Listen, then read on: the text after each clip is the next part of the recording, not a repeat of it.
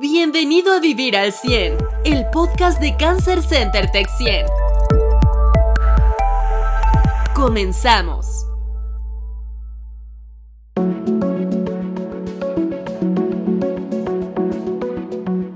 Hola, ¿cómo están? Soy Juan Manuel Fraga, director de Cancer Center 100 y este es nuestro podcast Vivir al 100. Bienvenidos a nuestro segundo episodio. Hoy el tema central es preguntas importantes cuando veas a tu médico después de que te diagnostican con cáncer. Está largo el título, pero bueno, es un tema importante para todos porque muchas veces llega uno al médico y pasa la consulta y regresas a tu casa y dices, ay, le debía haber preguntado, ay, le debía haber dicho. Y entonces le mandas WhatsApps al médico o le llamas por teléfono y el médico o no responde o se tarda en responder, seguramente está atendiendo otros pacientes y entonces eso afecta un poco, por un lado, la relación con tu médico y por otro lado, pues te quedas con dudas y que no aclaraste en el momento que tuviste la consulta. ¿no? Así salió la inquietud de, de hacer este programa.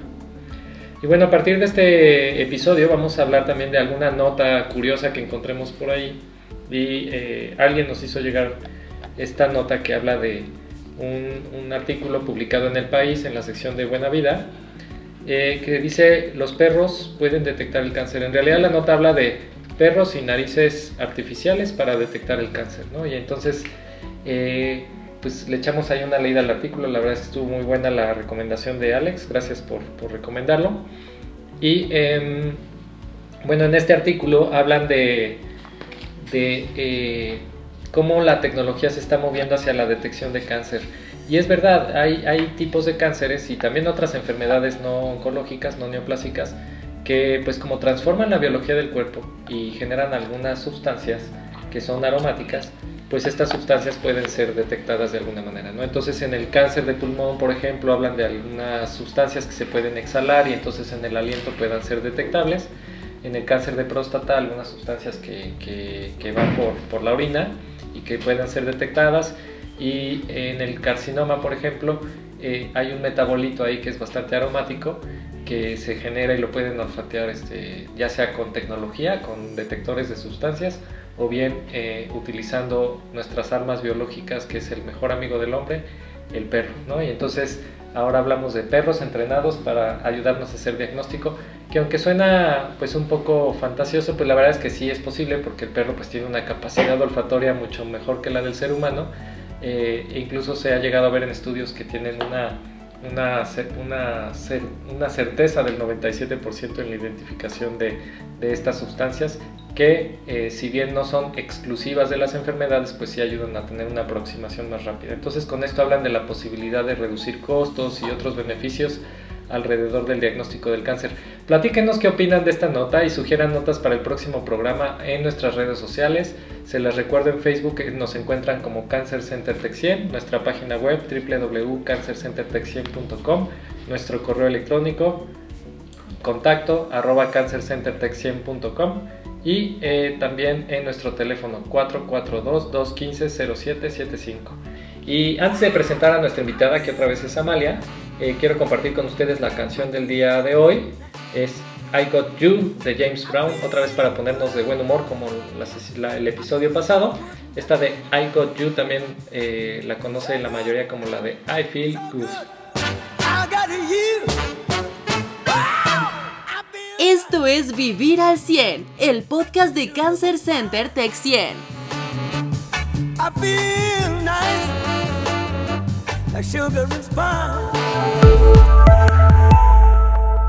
Y bueno, vamos a empezar el programa del día de hoy. Otra vez está con nosotros Amalia Padilla. Te vamos a estar molestando mucho, sobre todo en los primeros programas en los que los demás agarran confianza. Eh, Amalia, ya lo mencioné el programa pasado, pero bueno, hay que volverla a presentar. Quizás no todos escucharon en nuestro programa anterior, por ahí visítenlo en nuestro podcast.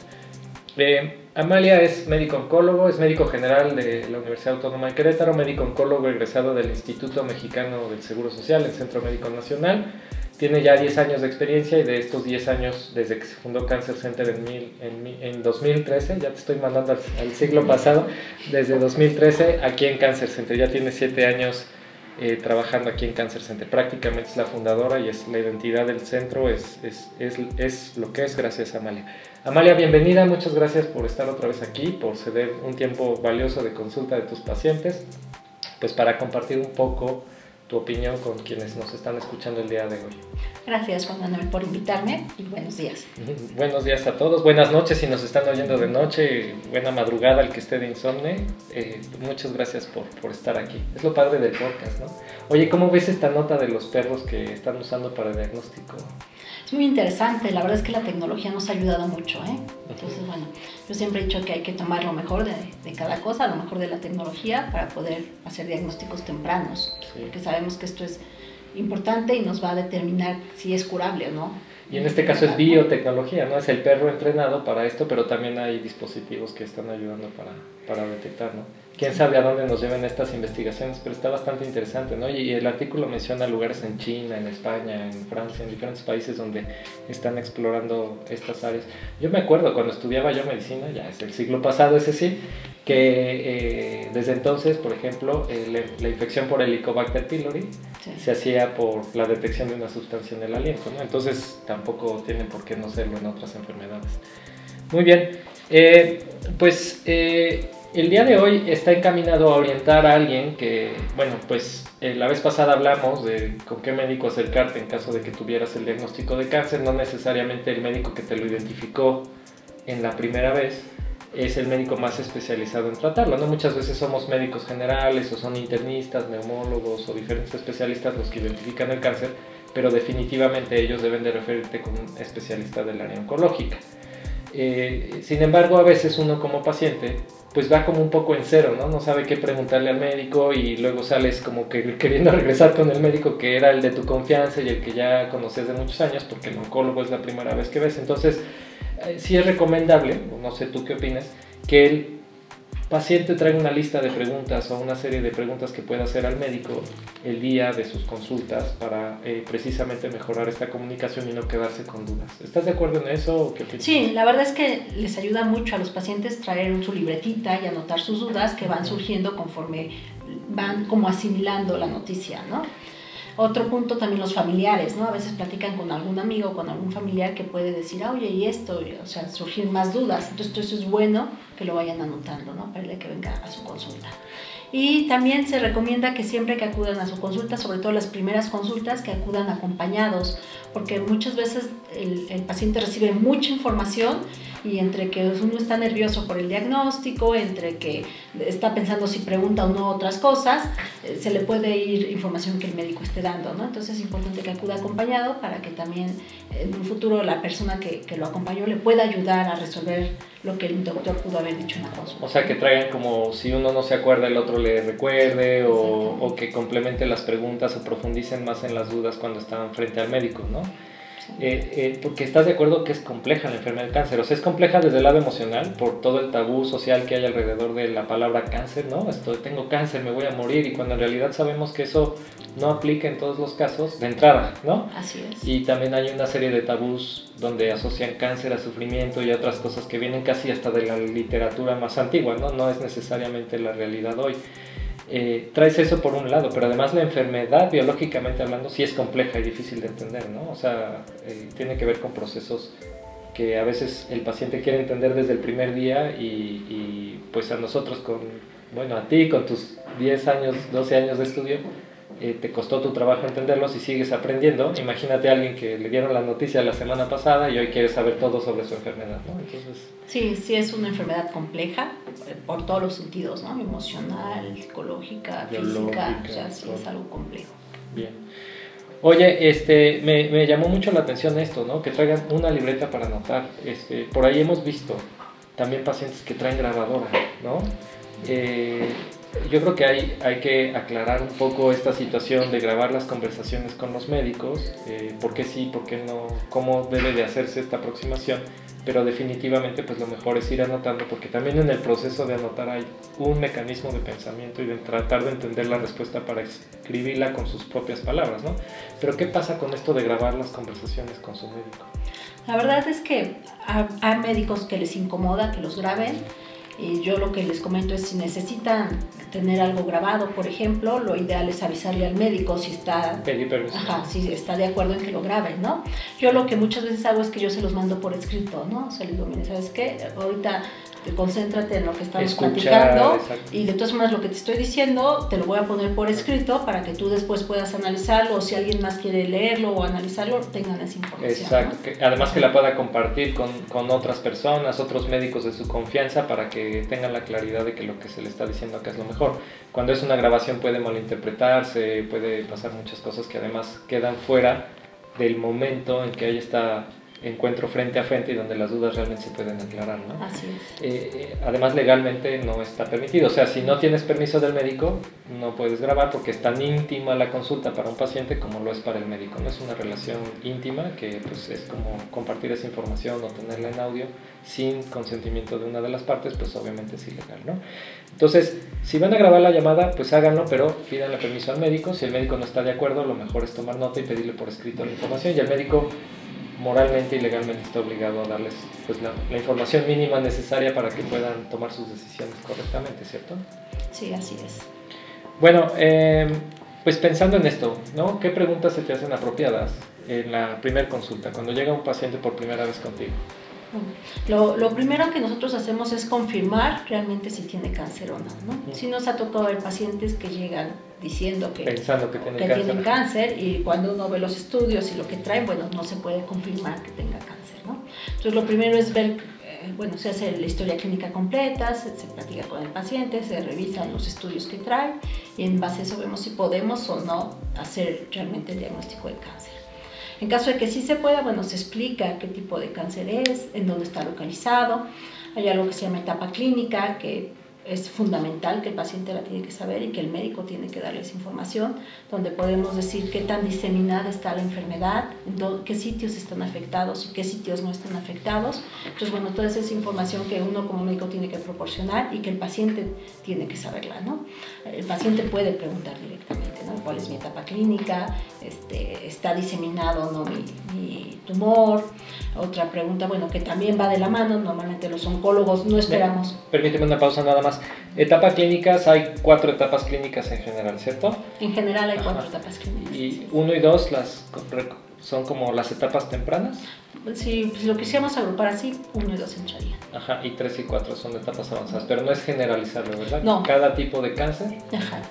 Cada tipo de cáncer se comporta de manera diferente y, por ejemplo, hay cáncer de testículo, que no hay etapa clínica 4, que la máxima es etapa clínica 3, y a pesar de que es la más avanzada, es un cáncer que es curable, ¿no? A diferencia de otros tipos de cáncer, ¿no? Entonces, por eso es que, como se comentó en el primer podcast, este, el término de cáncer no es una enfermedad, son muchas enfermedades que se comportan diferente.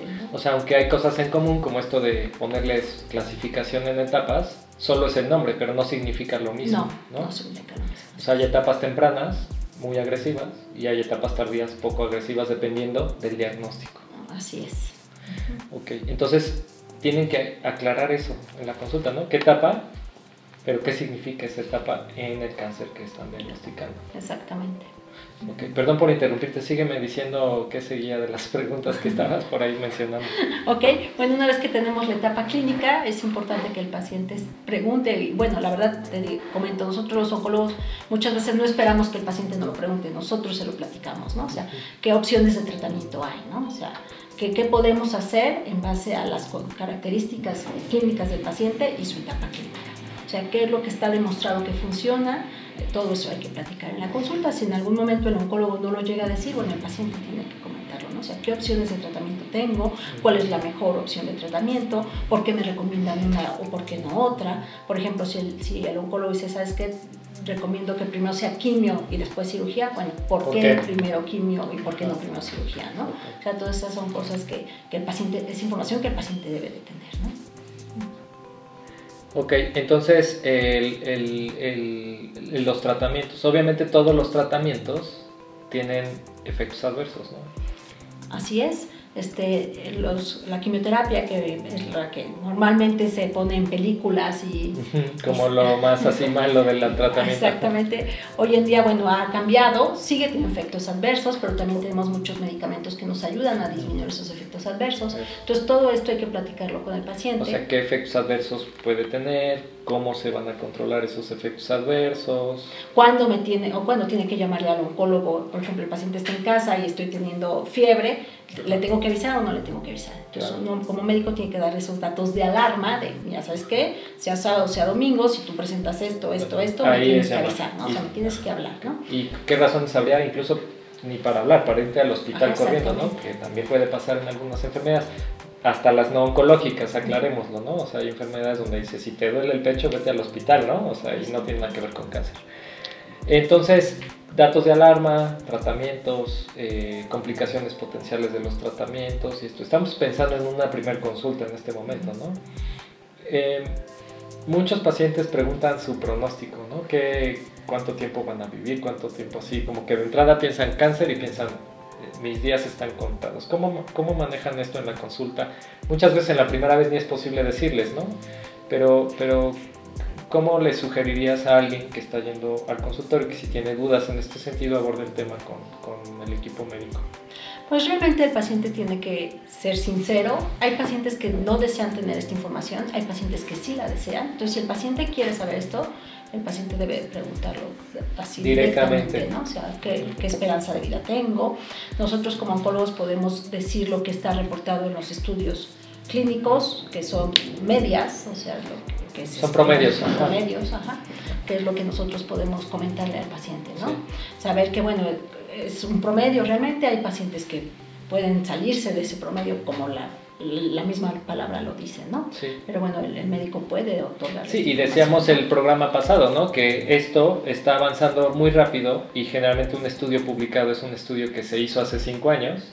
El seguimiento terminó hace un año, dos años, y lo que se sabe es de esos pacientes de hace cinco años que se siguieron por cinco años y se reportó hace dos años.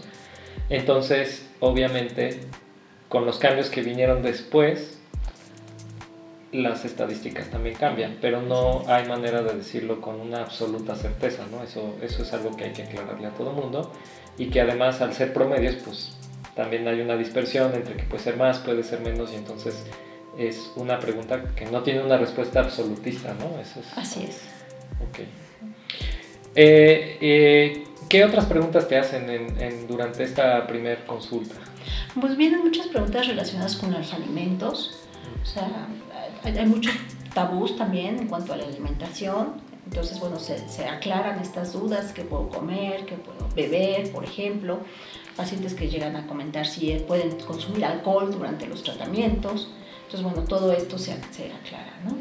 Este otro punto que también normalmente tienden a preguntar en las primeras consultas es ¿por qué tengo cáncer? Es algo que normalmente al paciente le, le, inquieta, ¿no? O sea, saber por qué me, por qué me dio cáncer, ¿no? Claro. Entonces, bueno, digamos que este es un momento bueno para poder como explicar el por qué es el cáncer, que como hoy en día lo sabemos, es multifactorial. O sea, no podemos decir, tuviste cáncer por esto. Por esta razón. Son muchas cosas que se juntan en un cierto paciente, en un cierto momento, y que desarrollan el cáncer. Sí, que no, no puedes, o sea, no porque a mí me dé cáncer, a mi hermano le va a dar cáncer, ni aunque yo tenga el mismo gen que mi hermano que predispone a ese cáncer. ¿no? Así es. Oye, eh, a veces los pacientes salen con dudas porque les da pena preguntar y van a buscadores como Google, ¿no? ¿Qué opinas de esto, de las búsquedas y cómo, cómo debe de manejarlo el paciente? Porque pues yo busco cáncer en Google y me deprimo, ¿no? Debe tener cuidado, la verdad es que pues, la tecnología nos ayuda, pero sabiendo utilizar. Entonces nosotros sí recomendamos, cuando el paciente tiene esas inquietudes, sí recomendamos que busquen, pero les damos como las páginas que tienen información confiable. Exactamente, ¿no? De hecho, hay páginas que tienen información sobre cáncer para el paciente, que está escrito para que el paciente lo entienda y que son confiables, ¿no? Sí, blogs de instituciones, este, como, no, como nuestro propio blog o de instituciones de otros países, de otros lugares que tratan cáncer en Latinoamérica también, en España, con información para pacientes. Eh, pero creo que es importante que vean bien la fuente ¿no? de la información porque hay, hay muchísimo, muchísimo sobre enfermedades y tratamientos para diferentes enfermedades. Vamos a centrarnos en el cáncer, donde pues no hay evidencia que sustente los dichos, donde también hay muchos centros eh, o páginas con experiencias malas de la gente que van tomando relevancia por los algoritmos que te dan los resultados de las búsquedas en Google, no porque sean las mejores respuestas a tu pregunta necesariamente, ¿cierto? ¿Qué tips les darías? Entonces, ver que la fuente de origen del artículo sea apropiado, que sea de una institución reconocida, seria. Mucha gente luego dice, oye, pero pues es que eh, hay un... He escuchado esto de que hay una... Un como complot de la industria farmacéutica para, para desprestigiar otros tratamientos alternativos y por eso cuando dicen esto en las entrevistas, dicen que a esos no les hagas caso a sus páginas. ¿no? ¿Cómo puede la persona verificar que esta página realmente está basada en, en, cosas que le van a ser útiles para la enfermedad? ¿Y cuál sería la consecuencia de no hacerlo? Hoy en día hacemos medicina científica, o sea, necesitamos artículos que nos avalen que tal medicamento o tal sustancia va a dar un resultado, ¿no? Entonces, normalmente lo que pasa es que mucho de esta medicina alternativa no cuenta con ese aval científico. Entonces uno no puede recomendarlo porque realmente no sabe qué va a pasar. O sea, no hay estudios donde se lo pusieron a un paciente y vieron qué pasó con ellos. O, se lo pusieron a uno pero no a 100 o 200 para medir para el poder impacto. hacerlo reproducible, porque bueno, sabemos que cada paciente al fin y al cabo es diferente. ¿no? Exacto. Entonces sí hay que buscar que el artículo sea reproducible. ¿no? Y desafortunadamente en la mayoría de los tratamientos alternativos no tienen este Recalcando que hay tratamientos alternativos que nosotros más bien llamamos complementarios, que, donde sí hay evidencia de utilidad y se utilizan de manera complementaria a lo que hacemos acá, ¿no? Como acupuntura, herbolaria, algunas cuestiones que ayudan a control de síntomas o, o, a reducir molestias en general en los pacientes, donde sí hay evidencia publicada. ¿no? O sea, el que sea alternativo o no sea alternativo no los exime de poder realizar estudios que demuestren su eficacia, ¿cierto? Entonces, eso debería de estar documentado en donde lo están leyendo y no nada más hablar de casos anecdóticos, ¿cierto? Exactamente. De todos modos, yo lo que hago con mis pacientes es pedirles que todo lo que encuentren en búsquedas anoten y, y, lo vemos en una siguiente consulta y aclaramos dudas y todo esto. El tema es abrir esta comunicación abierta con, con los médicos y no ocultar información, ¿no? porque luego incluso pueden ir a tratarse con otras cosas que interactúan de manera negativa con el tratamiento que reciben de este lado. Mejor que sea abierto el tema y, y platicarlo, ¿no? ¿Qué, ¿Qué, otras preguntas en, en, consultas subsecuentes? ¿Qué otras preguntas recomiendas que hagan los pacientes y cómo, cómo le dirías que las lleven? Normalmente para consultas subsecuentes, si el paciente ya inició tratamiento, bueno, aquí vemos mucho sobre efectos adversos del tratamiento, ¿no? O sea, es, ¿por qué me estoy sintiendo así? ¿Es normal que me sienta así? ¿Qué hago si me siento así? O sea, estas son, son preguntas que se resuelven durante la consulta ajá, y se les dan pues, alternativas para que el paciente se sienta mejor durante los tratamientos. Yo creo que es una gran parte de la consulta de seguimiento, ¿no? Los, este tipo de preguntas, ¿no? Así es. Y, y bueno, hablamos de, de por ejemplo, y no debe de darles pena, ¿no? O sea, pueden ser desde cuestiones dermatológicas hasta cuestiones sexuales, por ejemplo. ¿no? O sea, como, da, da, algunos ejemplos de, de, problemas y molestias que pueden o que te han preguntado los pacientes para que realmente estimular a quien nos está escuchando a que no se quede con estas dudas, ¿no? Que las pregunte, como qué tipo de preguntas. Bueno, una pregunta habitual es la caída del pelo, ¿no? O sea, la quimioterapia se ha asociado a pérdida de pelo. Sabemos que hay ciertos medicamentos que ocasionan caída del cabello. Entonces los pacientes eh, tienden a preguntar, ¿se me va a caer el cabello? ¿Es normal que se me caiga el cabello? ¿Puedo hacer algo para evitar que se me caiga el cabello? Entonces, bueno, todo esto son preguntas que se resuelven durante la consulta. Este, digamos que otro tipo de preguntas vienen siendo, pues, ¿qué, ¿qué alimentos puedo consumir? ¿Qué alimentos no puedo consumir? Puedo estar en contacto con mis hijos, puedo estar en contacto con mis mascotas, porque bueno, también hay pacientes o hay mitos en, que muchas veces piensan que, que, no pueden convivir, ¿no? O sea, que esto es contagioso, cosas de estas. Puedo hacer ejercicio, qué actividad física me recomiendan, todo esto se aclara, ¿no? Si se puede o no se puede. Trabajar incluso, ¿no? Hay sí. pacientes que siguen trabajando, ¿no? Uh -huh. eh, que en general todas estas preguntas que mencionas la respuesta es sí pueden hacer ejercicio, casi pueden comer normalmente, con ciertas sí, hay que hacer ciertas, ciertas recomendaciones. Ajá. Y, el paciente la mayoría de las veces sí puede hacer su vida lo más apegado a lo que hacían antes, teniendo ciertos cuidados, va a haber ciertos días como pesados, por decirlo de alguna manera, donde el paciente va a estar, pues tener un poco más de reposo, pero va a haber días muy buenos donde el paciente va a poder hacer. Sí, como decir, si entienden bien todo esto desde el principio pueden ajustar mejor su, su, hasta los días de quimio para que concuerden con los días que trabajan o los días que quieren descansar o los días que conviven con sus amigos, ¿no? Si es para ellos importante. Así es. Bien. Y em, pues creo que sería, eh, ahorita me vino a la mente con estas preguntas, eh, muy interesante platicar en, una, en, un, episodio posterior sobre eh, al revés, ¿no? ¿Qué preguntas estamos nosotros obligados a hacerle a los pacientes para que también estén preparados para responderlas? Está, estoy pensando en los cinco deseos y estas cuestiones que, que sería interesante que, que también el paciente con cáncer venga preparado a responder más que solamente eh, cuándo empezó a sentirse mal, de dónde encontró la bolita y estas cuestiones, a cuestiones un poquito más importantes para que se le pueda dar la atención integral donde se incluya también su entorno social, sus propios deseos, sus propias prioridades y sus valores, que es lo que hacen la clave de la atención médica personalizada, ¿no? que no solamente es desde el punto de vista médico, sino hasta espiritual, psicológico, nutricional, y demás, y, eso puede modificar el tratamiento mismo si se tiene este buen diálogo. ¿Te, te, gusta ese tema? Sí, sí. Yo creo que en el futuro y quizás invitemos también a alguien más y los tres platiquemos de ese, tema, ¿no? Sí.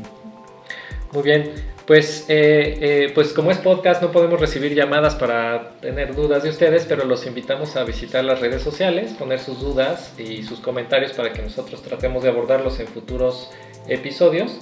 Les recuerdo, en Facebook estamos como Cancer Center Tech 100, en eh, la página web www.cancercentertech100.com, nuestro correo electrónico contacto arroba cancercentertech100 y nuestro teléfono en México es 442-215-0775 eh, de lunes a viernes de 9 a 6 de la tarde. Eh, muchas gracias a todos y nos vemos en nuestro próximo episodio donde vamos a hablar de modelo colaborativo. Eh, los esperamos eh, eh, y ojalá nos manden sus dudas para poder hablar de estas en el próximo programa. Es modelo colaborativo, que es un tema que trata un poco de la atención por un equipo y no por un individuo del paciente con cáncer. Ya entraremos en más detalles en nuestro próximo episodio. Gracias a todos, nos seguimos escuchando aquí en Vivir al 100. ¿Tienes preguntas que quieras que respondamos en nuestro podcast? Escríbenos en nuestras redes sociales o en www.cancercentertech100.com. Pues muchas gracias Amalia, creo que para hacer nuestro primer programa ha sido bueno y pues a todos los que nos están escuchando los invitamos a escuchar nuestro próximo podcast que va a hablar de las preguntas que podrían hacerle a su médico una vez que tienen su consulta médica por cáncer. ¿Qué preguntas? Tienen que tener en mente, qué dudas deben de aclarar y por qué son importantes todas estas dudas que ustedes tienen que, aclarar. Nos vemos en 15 días, eh, bueno, nos escuchamos en 15 días en el podcast de eh, Vivir al 100. Muchas gracias y hasta la próxima.